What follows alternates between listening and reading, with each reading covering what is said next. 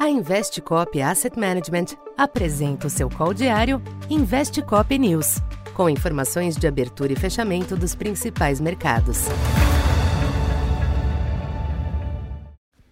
Bom dia. Eu sou Silvio Campos Neto, economista da Tendências Consultoria, empresa parceira da Investcop.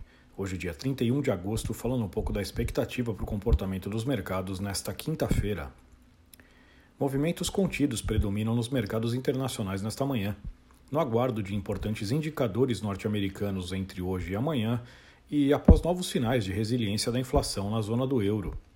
Por lá, a prévia de agosto do CPI apontou variação de 0,6% na margem, resultado acima do esperado e que manteve a alta anual em 5,3%, sem confirmar a expectativa de queda. Assim, permanece no jogo a hipótese de mais alguma elevação das taxas de juros pelo Banco Central Europeu. Nos Estados Unidos, o dia tem como destaque o índice PCE de inflação, referência usada pelo Fed, além dos pedidos de auxílio-desemprego.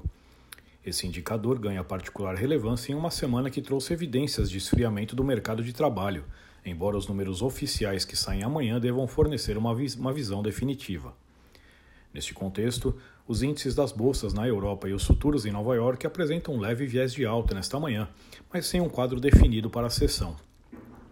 No mercado cambial, o dólar exibe tendência de valorização moderada ante a maioria das demais divisas, enquanto o yield de 10 anos opera em queda abaixo de 4,10. Na China, os índices PMI de atividade apresentaram direções mistas, com uma alta no indicador da indústria, porém mais um recuo no índice de serviços. Medidas visando dar suporte à economia chinesa têm sido sinalizadas, o que mantém um apoio ao minério de ferro que voltou a subir nesta quinta nos mercados asiáticos. Já o petróleo permanece em tendência de alta, com Brent acima de 86 dólares, após mais um recuo dos estoques norte-americanos. No Brasil, o clima de espera lá fora soma-se à apreensão em torno da situação fiscal. O dia terá como destaque a entrega da proposta de lei orçamentária ao Congresso, com a esperada manutenção do déficit primário zero no próximo ano.